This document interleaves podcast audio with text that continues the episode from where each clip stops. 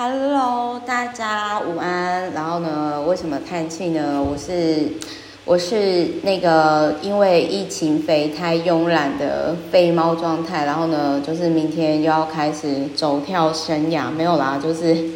啊，明天因为我现在还在准备，就是明天要去分享的那个就是简报资料。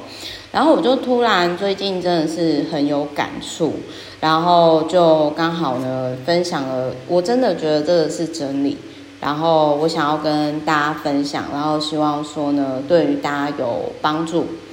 就是特别为什么我说我会很有感触呢？是因为好，第一个就是最近那个蹦蹦恰恰的事情。然后他其实呢，就是我觉得蹦恰恰他那个时候哦，他如果有看这一本书啊，我觉得他可能在晚年的时候，他可能不会不会那么的不容易啦。那诶，我这一本我可能也是会讲很久吼。然后再来呢，就是还有一件事情，就是再来还有一件事情啦，就是说，嗯。因为我最近跟我以前的合作伙伴，然后还有就是就厂商啊，他其实之前跟跟我的很厉害的员工啊，就是他其实呃就有提到类似的概念，反正就是我们就提到说我们共同认识的朋友，嗯，称他 A 好了，那就我就问我的厂商说，哎，那那个 A 最近如何？那我就发现到说，哎，那个 A 他还是就是，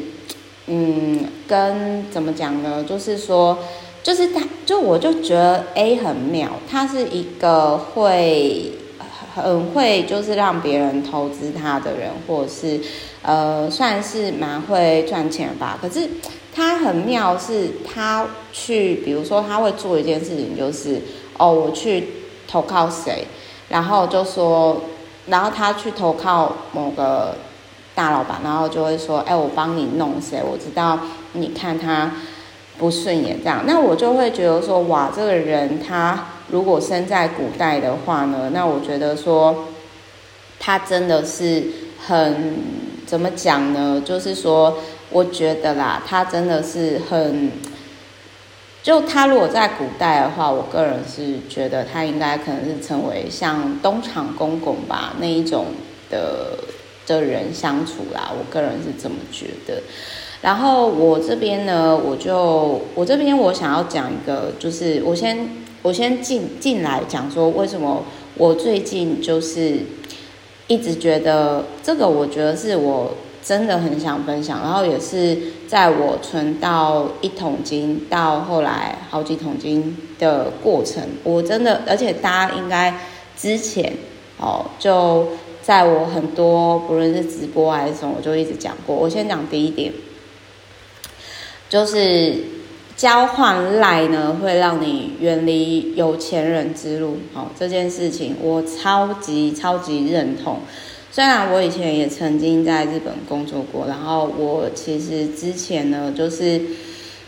我做到很多人就是都用 Line，但是我真的其实很少用 Line，我以前就是只用 FB，然后 Telegram 跟手机吧。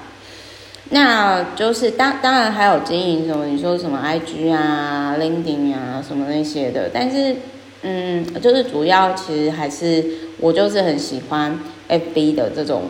这个平台的特质，那赖不是说不好哦，赖其实是就是这是个人习惯。然后我那个时候发现呢，大家都会很惊讶，说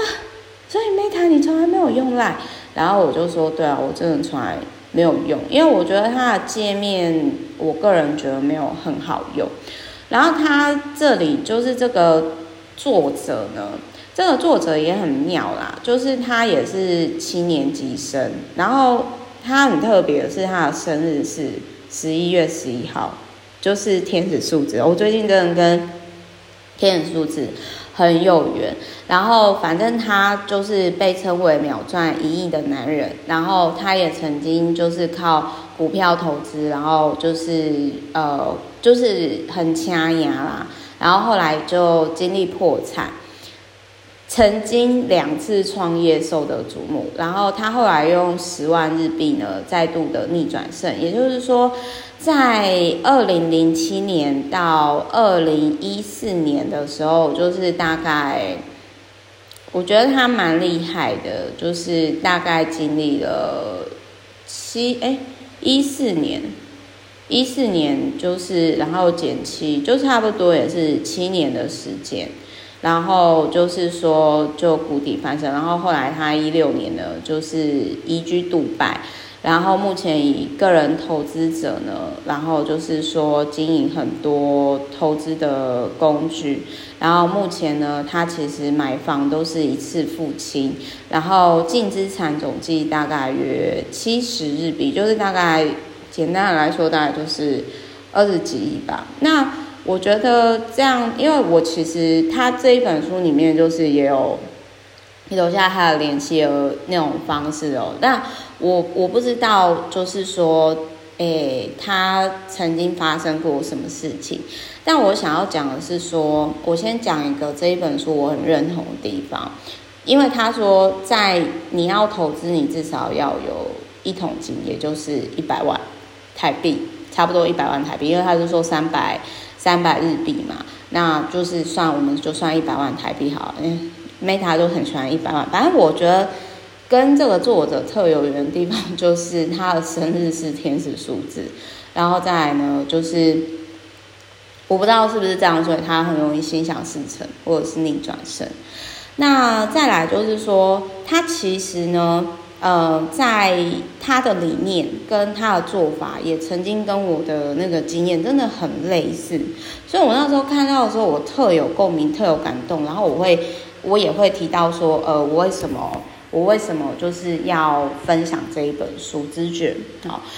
他有提到说哦，在你存到一桶金之前，人际关系会是你很大的阻碍。原因在于说，你就免不了聚餐啊、婚丧喜庆啊，然后就会花很多钱。然后这个我很认同，因为我后来其实就不参加，就跟这个作者讲一样不参加。为什么？因为我当时就觉得说，我四十岁以后才结婚生小孩啊，而且我并不觉得说我四十岁以后我可能还会跟。我觉得应该还是会跟同学认识啦，但是就是可能也不太会，就是继续往，呃，就是会往来的，我觉得应该没有很多。那所以呢，就是他有提到说呢，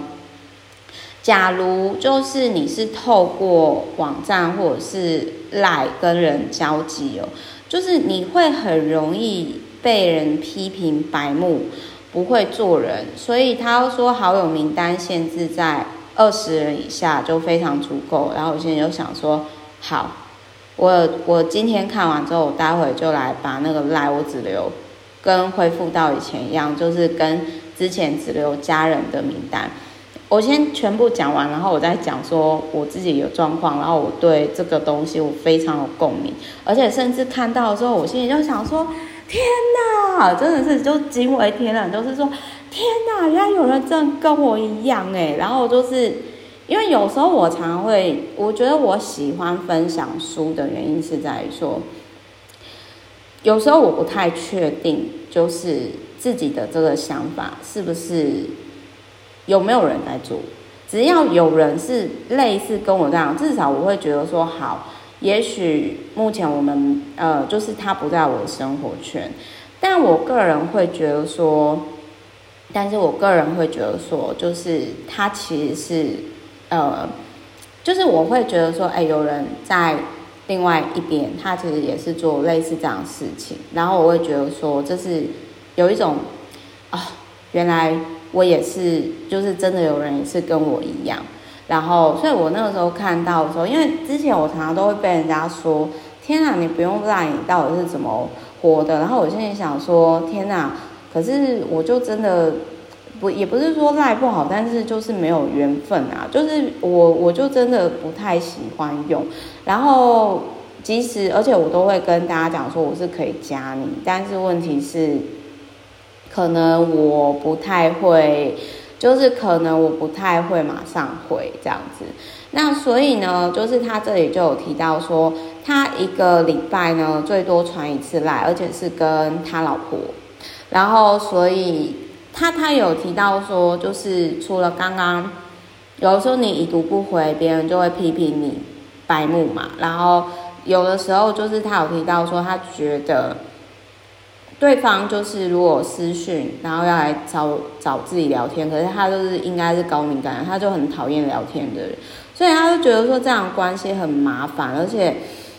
有的时候你会遇到有些人问到自己的答案就已读不回，然后很自私，所以他只想要专注在他投资的领域上，然后所以他就有提到说呢，就是这个方式，他又说与其把时间浪费在聊天。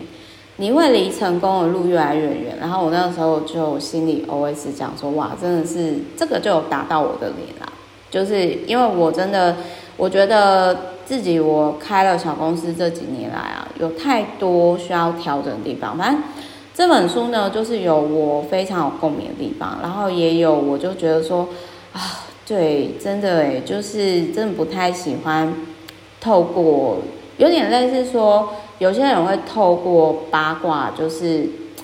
接近彼此的关系嘛，但是那可能会把就是真正我们要做的事情越推越远。那这个是我自己以前也要检讨的地方。然后他还有提到说呢，跟港区女，就是他，他就说对男人来说呢，最需要小心的就是女人，然后特别是那种就是光鲜亮丽的那。其实我对于这种港区女，就是它里面所讲的，就是说有点类似，就是像台北，就是住在中心高级住宅区蛋黄区，就是天龙天龙女吧，天龙国女神的那一种，就是说她很光鲜亮丽，可是她可能其实就是会一直花你的钱。那这个我其实是也蛮认同，就很像说我其实，在交往的时候，我不太会看。对方的外在，因为我要的是可以跟我共患难、共享福的人。那这个其实就是取决于人格特质。所以就是他在呃这边我讲一下，就是说我觉得有时候你遇到那一种就是莫名其妙的人，就是说好，比如说我之前也有遇过类似的哦，就是我在公开。呃，那个也是我在一个单位去分享，结果后来呢，就是就遇到好像有，我觉得他可能有精神状态上的困扰吧，就是他就后来发现到说我默默删掉他的好友，然后他就直接公开讲说我很没礼貌啊之类之类的，可是我就觉得说。这种感觉就是很像哦，我以前呢，高中呢，那个时候有等于说被某某一群的男生，他们就是看我不顺眼，就是因为我我不答应跟那个喜欢我的男生交往，就是我常常会遇到一个，就是说，哎，大家都这样做，那你为什么不这样做？可是我的想法就很简单，这是我的版面，这是我的交友圈，我要不要删，这是取决于我。因为如果今天好也没什么互动，而且你又成天都 po 那些负面抱怨的东西的话，就是我觉得应该是说，我常常在呃，可能因为这几年除了就是说，OK，我要帮帮忙家里，因为我我妹现在在海外，那我又是老大，然后所以我我才就是比较多时间在台湾。那我也是蛮惊讶，说就是台湾有这些，我个人是觉得很，那我觉得很无法理解的事情，就是很像这个书里面讲的，就是说被批评不会做人啊，然后就就很像，比如说我最近在看到那个，我觉得他很圆融啊，因为我可能不会像他那么圆融，这是我佩服。他的地方就是说，我有看到，就是说我的那个曾经有访问过我的朋友，他最近就是在呃自己的 FB，然后公开道歉说啊，对不起，我没有回复某一个长辈，我很抱歉。然后可是我是觉得那个长辈有点太过自恋加玻璃心吧，因为如果因为我这样讲好，如果说像。我自己的状态，我每天我可能要回复超过一百封以上，不先讲客户好了的私讯哦，就是我是说累计次数啦，我相信就是说只要用网络工作的人，大家都会至少超过这个次数。那特别是就是说，有的时候留言很多的时候，或者是 FB 演算法问题，实在是没有办法就是马上回复。那所以就是说会变成呃。今天我可能没有马上回你，或者是按照你的方式回你，然后你就跳出来骂我，然后就说呃责备我说什么我大头症啊，然后说什么什么 哎，请请问谁谁才有大头症？那为什么就是华人的社会是允许这种这种？我就会觉得就是长辈吧，就是不要讲说。呃，老直男好了，就是我觉得是长辈，就是说这种恐龙长辈嘛，我觉得是怪物长辈还是恐龙长辈，就是很多这种很包含，我之前也曾经有讲过嘛，嗯，这边再消费一下我老妈，就是我老妈会觉得说，哎，我以前啊，就是前几年我那时候要带他们出去玩，然后他居然想要用，OK，我想要带他们出去玩钱。然后拿来做他他妹妹的人情，就说啊，如果那个阿姨不去的话呢，他就也不不去家族旅行了。那我都会觉得说，天啊，这是什么道理之类的？那我就可能我其实以前会比较直接跟长辈讲，跟这类型我觉得是恐龙长辈讲，但是我后来发现到说他也不会改啊。问题也不会解决啊，但是我又无法接受这件事情，所以我干脆我就会直接像这个作者一样直接封锁，就是快很准这样子。但是这个就有点极端啦，因为就是，嗯、我觉得这就看人。但是我只是要说，好像我的做法比较像这种类型的男生，就是好像我很多做法会跟一般的女生不太一样这样子，但是。我我为什么会这样？就是因为我以前在学校那个体制，我就是我其实一直委曲求全啊，一直很压抑。压抑的点是在于说，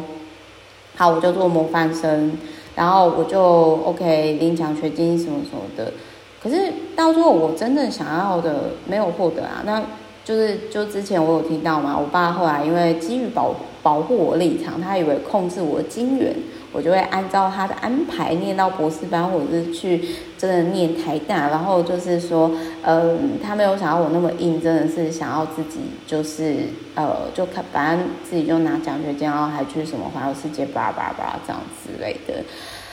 那以前发生的事情呢，我对我的言行负责，导致的后果我也是都负责。我相信这个作者也是，就是因为你看啊，他在一四年到呃零七年到一四年。他经历了，他经历了那么多事情，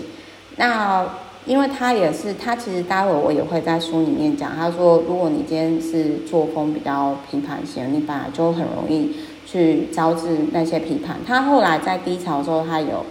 反省自己。那可是我这边我想要讲的是说，好，我当初哦是如何存到第一桶金超过一百万的，有点类似这个过程，我跟各位分享一下。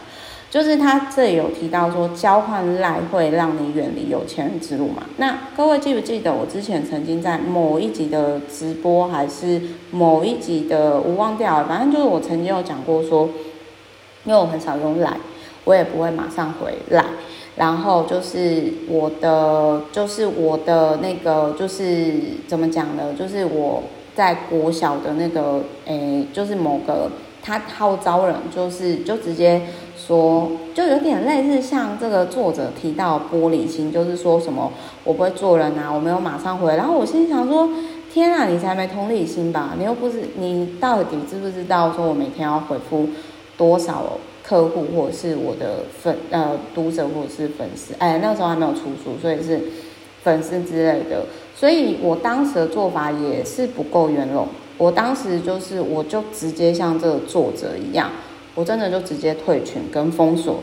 然后也因为我做了这个动作，所以那个我当时就是国小的那个同学会，就是的几乎很多人的婚礼呀、什么那些，我根本就后续都没有再参加。但是，但是也因为就是我没有在看我的同学他在做哪些事情，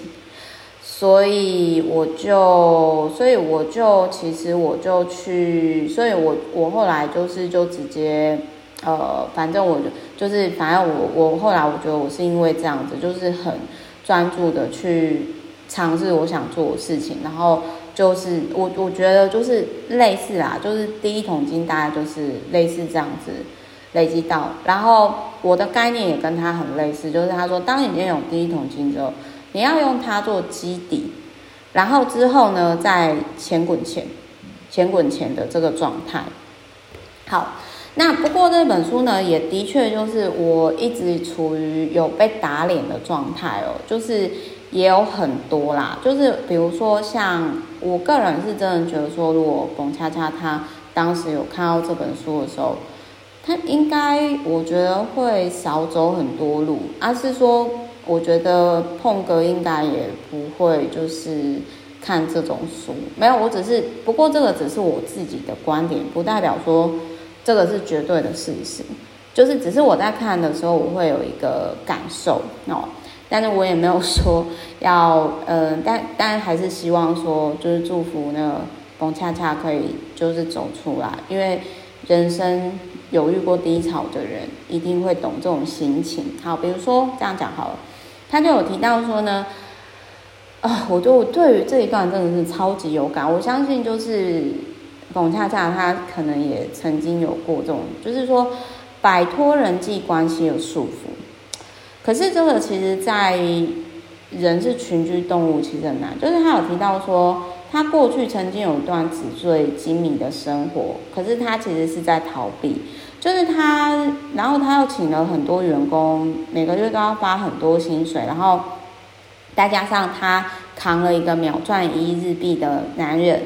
可是在这中间的过程当中，他却一直思考说：天哪，我到底幸福的是什么？自己为了什么赚钱？然后我未来会怎样？然后也因为他以前是比较 show。因为他是这样被看到，所以他的人际关系当中是充满各种利害义务、上下关系、猜忌、金钱，接下来这都是束缚。即使你不喜欢对方，不知道对方能否信任，也必须维持表面的往来。而我也一直以为，就是大人的人际关系。另外一方面，我认为只要彼此有交情，以后就可以跟他们求助。所以他过去有一段时间也很依赖别人。但他反而因为这样的人际关系被自己困得动弹不得，很痛苦。所以最后他是跟澎恰恰一样，在日本失去了很多资产。他说那个时候帮他一把的人一个都没有，而且还落井下石，想要抢更多东西。所以他那个时候突然清醒了，他要切断这种人际关系，因为他努力经营，以为可以成为自己财富的人脉。其实是不切实际的东西。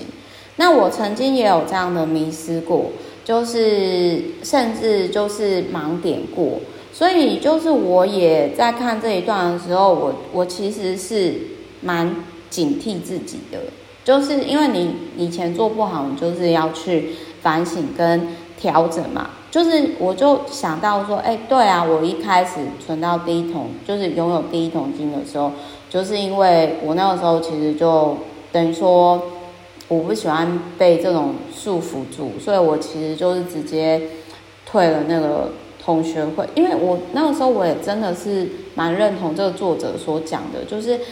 那里每次聚会啊，就是花钱吃饭，然后讲一些没有建设性的东西，然后我就觉得好无聊，特别是我那个时候都已经开公司了，我就觉得说。呃，我我觉得看的点好像越来越不一样，然后我讲的东西好像也不是上班族听得懂的，然后现在又被刁，就是讲说不会做，我心里想说谁才不会做人，然后你这样一直办这种花钱，可是又没有成长性的活动，到底要干嘛？然后我就直接退了。那我就会想说，对啊，我曾经是这样的人。为什么我到最后去反而就是不自觉的，曾经就是像那个给自己束缚呢？就是给为什么我要给自己束缚？但是我这边我要讲的是说，他曾经有提到说，他看起来风光的时候，其实总是在逃避的那个状态。也许我的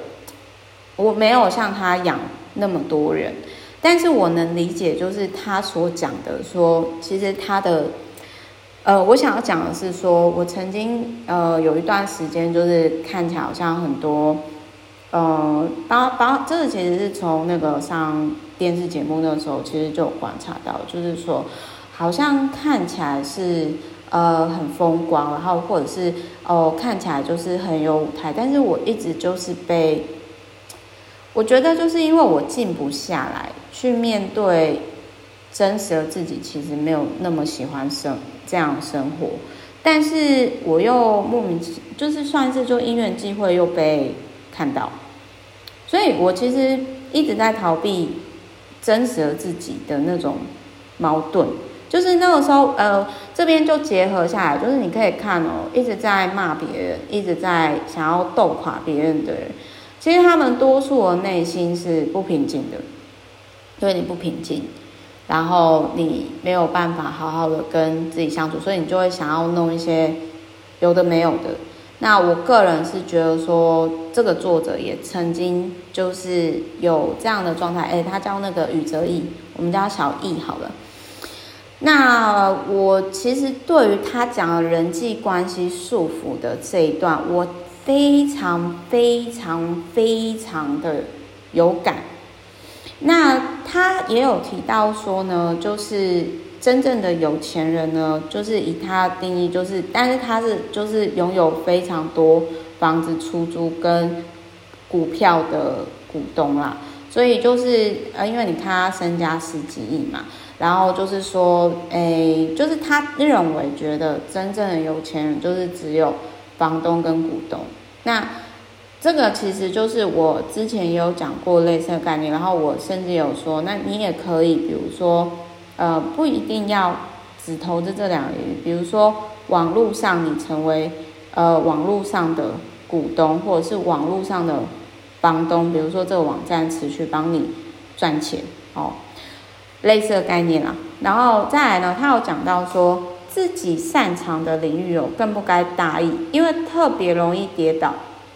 这边我就要讲了，就是我被打脸的地方，然后我也真的很认同。他有提到说呢。呃，举例来说，曾经有名气的人啊，就很容易因为，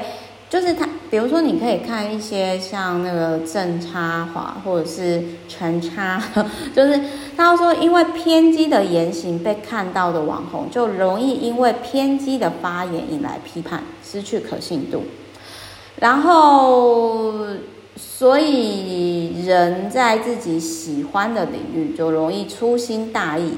然后他讲的东西，我真的非常虚心接受，所以我我觉得就是我以前没有很珍惜喜欢我钱，他里面就有提到说，金钱喜欢的人是对自己日常生活中一举一动谨慎的人，只是抱着紧张感做事，所以当你觉得说不要紧啊什么的，你就没办法握有优势。那这个就是我去反省的地方，因为我，嗯、他还有提到啦，他说，嗯，有些世界上有很多奇人异事，有很多不守规定的人。事实上，他说他在日本的时候，也常常会有反抗，就是他说有一段时期，哦，这边我也真的觉得说，天啊，我跟他是就是孪生兄妹，是不是？就是因为我也是。有一段时间，就如同这个作者讲一样，就是他就会觉得说我都是对的，然后常常会觉得说你没办法理解我，是你有问题，这很傲慢，非常坚持自我，所以就是他那时候就会常常说，就是用反抗的态度啦，就是其实有点像是臣服实验。我我觉得我自己，我觉得我自己现在也是在经历臣服实验的这个状态，就是他说。我没有必要反抗这个世界，我应该尊重世界的潮流，顺顺着潮流走。就是他就说，呃，虚无感，就是本来无一物呢，何处惹尘埃？所以他就说这一本书呢是在肺炎的状况下就是诞生的，所以也算是命中注定吧。他就说，如果你的事业可能你觉得要砍掉重练，那就砍掉重练啊。然后他就有提到说呢，曾经有挫折挫败，他才会理解到钱真的很重要。所以我现在对于那种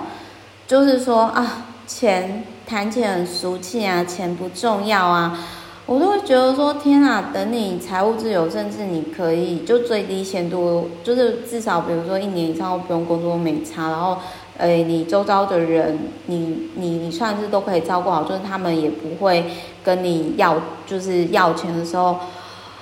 呃，我觉得你再来讲这一种话，就是就很像说我曾经 OK 达到最低限度的自由，然后但是我曾经就是很。很屁孩，很中二，觉得说啊，我这样子就好。可是人会随着年纪而改变，所以当你曾经面临到就是诶、欸、类似这样沉浮实验，你才能够去看透事物或者是人性的本质。所以他有提到说呢，人的前半生哦，不用为什么烦恼的人，比如说诶、我们举例感情好，就是说像很多女明星的时候，她可能。就是人见人爱，花见花开，所以他不会珍惜真正对他好的人，所以他可能到晚年的时候就是遇到渣男啊，然后或者是什么的，那反而是可能像我们在人生前半段都是波折不断的，那可能到后后半生可能就比较不用烦恼，所以他就有提到说呢，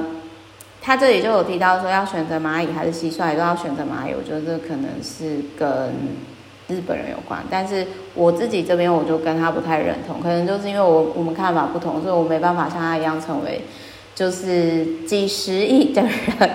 就是毕竟那个角度有差。我个人是觉得说，我觉得我可以当个有品格、会享受生活的蟋蟀，就是我会跟蚂蚁谈好说，好春夏秋呢，你们就好好工作，冬天呢，我整天全部。一直讲段子跟你们分享，那他其实就是也因为这样，然后他就说他不想要再卷入这样人跟人被扯后腿、被捅刀，就只想安静过日子。其实我我想要讲，我真的是觉得很有感触，就是我其实后来就是疫情的这两年，我也有在想说，哎，我也可以好好生活啊，那。为什么我我以前其实就可以了，我还把自己往人堆里装，然后就是呃天真不必要的算是心理压力跟疲累吧？为什么？因为我因为我没有办法静下来跟那个童年受过伤的自己好好相处，就是在自我疗愈过程当中，其实我也很老实的去面对这部分。然后他还有提到一件事情。这个网红吼，如果就是等到三五十年之后，你觉得他的核心思想真的有帮助，这个人讲的才是真的。那我觉得这个作者以他的经历，然后其实很多我我觉得就是我觉得就是说还蛮中肯的啦。那当然有些我我被打脸，或者是我可能看法跟他。不太、不太、不太一样的地方啊，那我我觉得只能说，因为我格局还没有到他那边。那比如说他比较特别的哦，是这个，我觉得他也很敢讲，因为他真的就是阻挡了很多就是身心灵的路，比如说他说。很多人呢都会相信说，哎呦，那个钞票啦，要放正反啦，用这款皮夹可以开运啊，能量石啊，风水啦，占卜啊，抽签。他就说，钱才不会单凭你的念力就增加，钱是更现实的东西，不是跟老天爷祈祷就会掉下来的。所以，如果你没办法去找到那个水龙头的源头哦。你就是你的钱就不会增加。如果你没有小心避开各种陷阱，也无法留住财哦。但呃，然后他有提到说呢，钱如果你打算买能量石、护身符这种东西，应该停手，就是因为前不久有一个艺人被洗脑，就是说有一群人热爱无止境的布施或者是捐款，然后任由对方予取予求，就是很像那个诶养。就是他就有提到说妈宝这样子，然后他就有提到说呢，就是你一定要去思考，对方可能会把你吃干抹净，然后不会谢谢你。就是他有提到说，对个人神秘学哦有确认偏误的，他们也只会收集对自己有利的证据，完全无视不利于自己的证据。那你去批评这些他们相信的东西，比如说好，呃，相信什么宝石开运啊，相信能量石的东西，你你去跟他讲说这没有用，他他会不会不爽？他一定会非常不爽啊！或者是说，像我也曾经有遇过，哎，我可能就是我会分享一些实作，那当然我也会开玩笑说，我个人觉得这很怪力乱神。就是，但是我还是相信的。比如说，或者是我觉得可能是比较介于中间啦。像我相信一定有些人他不相信赤脚接地气可以让自己更健康。可是这个是我已经实做超过十年的习惯。就是，然后呃，怎么讲呢？就是说，也是就是。呃，因为因为我之前就是也有分享嘛，然后就是我们的客户也都会在社团里面接龙嘛，然后我就我我其实就是我想要说的啦，就是说，因为这个作者是医生，就是我我我觉得我比较喜欢的是，我大概可以理解，就是对方会说别迷信超自然的事情，但是我是介于就是这个小易作者，但是我是介于中间，就是说。哦，好像这个有点超超乎科学，但我觉得我想要，但我觉得我想要的是，就是找那种专家，他们其实是用科学的方式，然后去分享，就是他其实就是完全无神论，然后他也不相信这个东西。可是我觉得我是介于中间，就是我没有，我不会，就是应该是这么说，比如说。呃，在我累积一桶金的时候，我不会说哦，我去买那种什么什么宝石或者是能量石的那些，我都不会。就是我的做法就是跟那个作者一样，就是我会很务实。OK，我要先可能就是不出席这些对我没帮助的地方，然后再来呢，就是。可能，可是我会相信有些做法，就是有点类似说，像强化自己的信心，比如说，啊，风水来讲好，每天刷马桶，就是对你的财运是有帮助的。那你说我是纯相信吗？不是，虽然整理这种东西是对创造没有帮助，但是我每天在一早起来就刷马桶，是不是强化自己获利的信念？所以我个人就觉得说。他说：“别相信超自然事物，可能是这个作者他没有遇到，他是一个很相信自己的人。但我还是相信，除了自己之外，有另外一个高我，就是类似 OK，maybe 你说宇宙吧，就是我我还是会相信，只是我也没有太，我还是处于就是比较 balance 的中间。”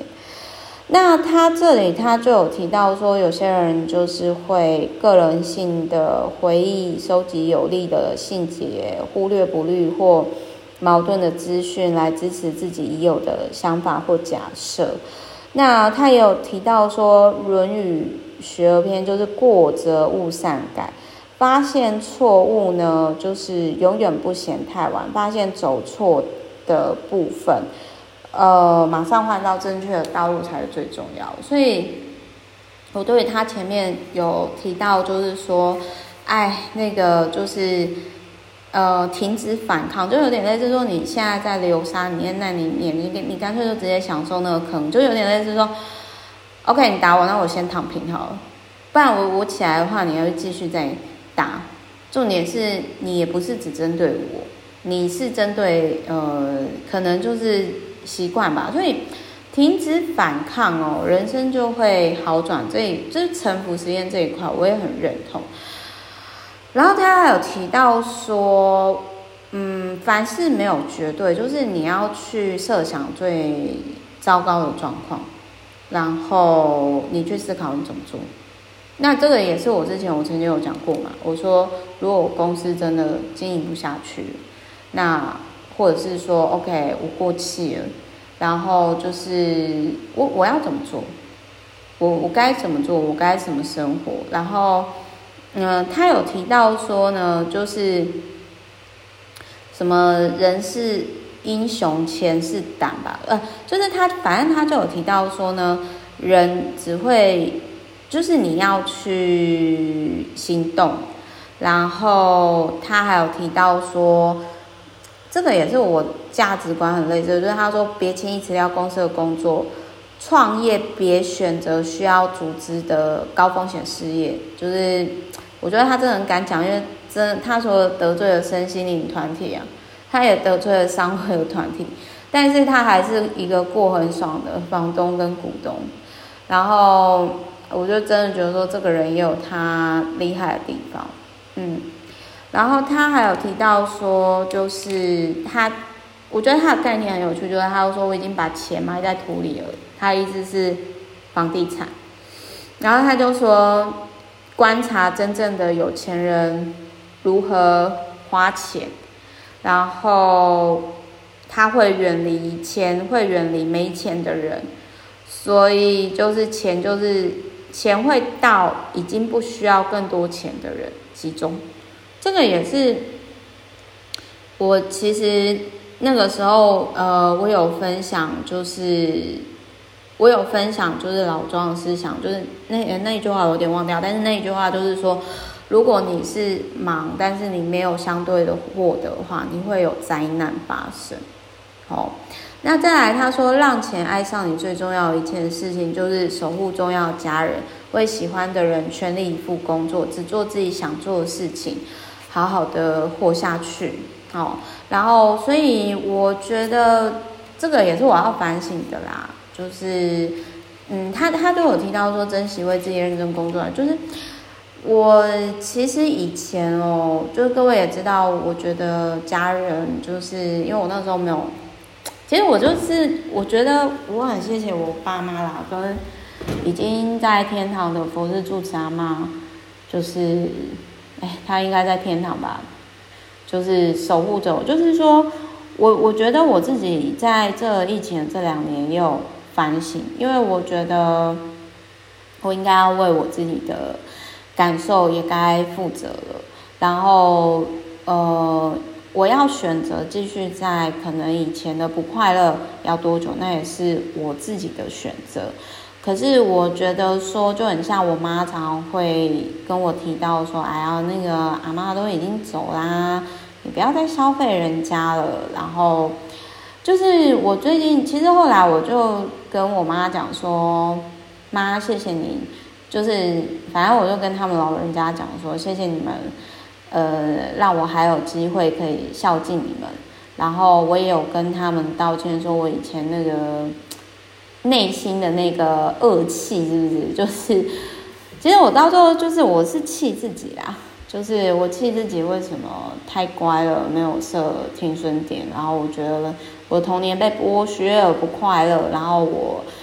把这个气出在，就是我觉得我爸妈也已经尽力当了好爸妈了。其实特别是后来，其实我接触到很多人，我发现到说，我发现到说，其实我我我觉得世界上苦人很多。那既然大家都有辛苦的地方，嗯，为什么我们不一起就是做一些对这个世界更美好的事情？就有点算是突然转念了吧。所以我我也因为这本书，然后我就觉得说，嗯，就是我都会去思考说，哪种类型的人的生活是我想要的。哦，对，我另外。我另外分享一下，他让我很震惊的一个点，就是小易说他其实每天只花三百块，所以他一个月，呃，就是花不到一万块台币，然后我觉得很震撼。我心里想说，天哪，他真的一定是因为之前破产的经验，然后所以让他比较没有就是重蹈覆辙的这个状态。然后反正就是说我，我觉得就是他的一些概念，就是比如说，包含比如说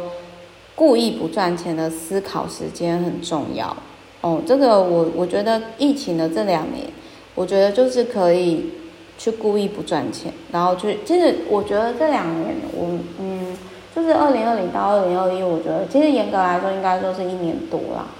但我真的很感谢这一段的时间，真的就是会觉得说。包含比如说去思考最坏的情况啊，然后就是去思考说，哎，好，如果我可能，假如说我之后四十几了，我要过什么样的生活？那我倒退回来，我现在该怎么做？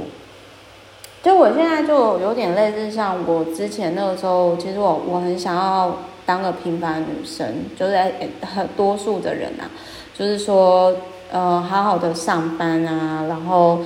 然后就是去做一些事情，但是我后来就发现到说，哎，没有，他一直出现 bug，他在阻止我前进。那我要怎么就是好，在走现在这条路的过程，就我有感觉说，我的人生自动导航了，他告诉我说，我现在又要再转型，要再升级哦，这样子。所以我很谢谢在。这个过程当中看到这一本就是蛮励志的书籍，所以我真的是很爱这个，该怎么说呢？就是我真的是非常感谢这个编辑啊，哎，这个就是出这本想要出这本书的作者，然后跟编辑，真的就是觉得非常非常的。感谢他，然后我就忍不住看哦，主编是谁？然后那个编辑是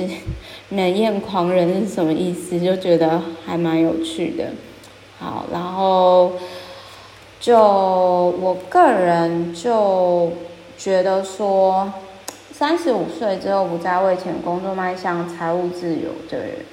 类似的书有很多。那比如说像之前我讲杨应超先生的 FIRE 的那个，我觉得他的逻辑是很棒的，就是财务自由的定义，他的那张表格，比如说你财务自由的定义，绿卡啦、银卡啦、钻石卡啦，你要哪种的生活？我觉得是可以结合出来金钱的真理的这本书。那他其实中间有忽略掉说他到底是怎么翻身的，我有感受到他其实刻意避开讲那一段。但这个才是这中间最大的关键，这边是延伸出来哈。反正我实在是很难想象他自己，呃，每天的零用钱就是三百块台币这样子。我觉得这是我觉得最震撼的地方。然后包含比如说他刚刚讲，就是说人脉其实是束缚啊，那个人脉不是真正的人脉啊。然后还有就是还有就是说。其实你反而去避开用懒你可以更快的存到一桶金，这是有点，我个人是觉得说，难怪他会在投资上获利啦，因为通常先不要讲有钱人想的都跟一般人不一样，其实，在投资上可以获利的人，呃，像比如说，就我男朋友老彭，他台股，我就会觉得说，他有时候想法真的都。跟多数的人不一样，然后所以有时候我其实在这两个频道当中的切换，其实我是蛮不容易的，就是因为有时候我就会我会跟他沟通说，嗯，我觉得多数人的想法或者是女生的想法其实是会怎样。但反正我觉得啦，也许我自己遇到的困难，或者是我哦，对，我觉得这本书呢，我也很谢谢，因为我觉得它的翻译真的，我觉得也翻译得很好。那反正我真的是觉得，他反正就是我们最近也有提到，就是觉得哦，一直竞争好累哦，然后就是会觉得说可必要比呢，大家都被这个体制所困住。但是我觉得，反正这个作者，我觉得我在他身上的某个阶段，不论是高潮或者是低潮，那我觉得都看到了一些我非常有共鸣，然后曾经的影子，甚至他有些讲的话或者是做过的事情啊，就是我会非常共鸣。就反正我觉得我最疗愈的就是哦耶，所以真的也是有人跟我一样怪嘛，就是不用赖嘛，就是 就是用不习惯啊。我觉得就是用不习惯，就大家都说很好用的东西，我就真的用不习惯，所以就干脆不用的这样的状态。但我还是赖，我还是会回啊，只是真的没办法马上回。好，所以总而言之呢，真的很谢谢这一本书的出现，真的，我觉得这本书就是我会留校察看一年。嗯，好，就是祝福大家，也希望这一本书呢，对大家就是有一桶金的，就是呃本金，然后可以就是当成投资的入门转这样子。但我是说真的，就是我觉得有些人可能就是适合跟人 social，可是人跟人带来的问题，因为其实人没办法像机器人那样嘛，然后会有很多情绪啊，你就要去评估说你可否接受这样的情绪劳动、情绪疲累，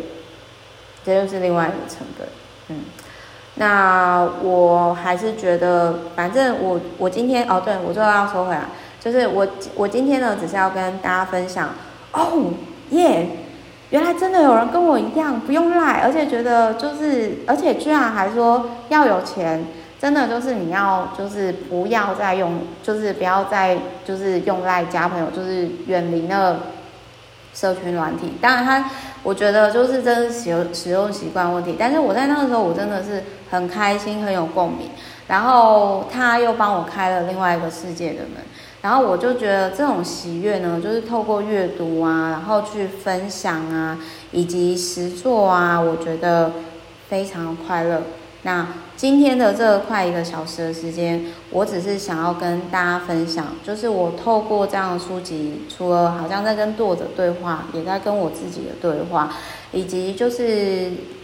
跟各位分享的这个状态，我是觉得非常的。幸福跟喜悦的小小确幸，然后我想要跟各位分享，希望对于大家的人生有些启发跟帮助。好，拜拜。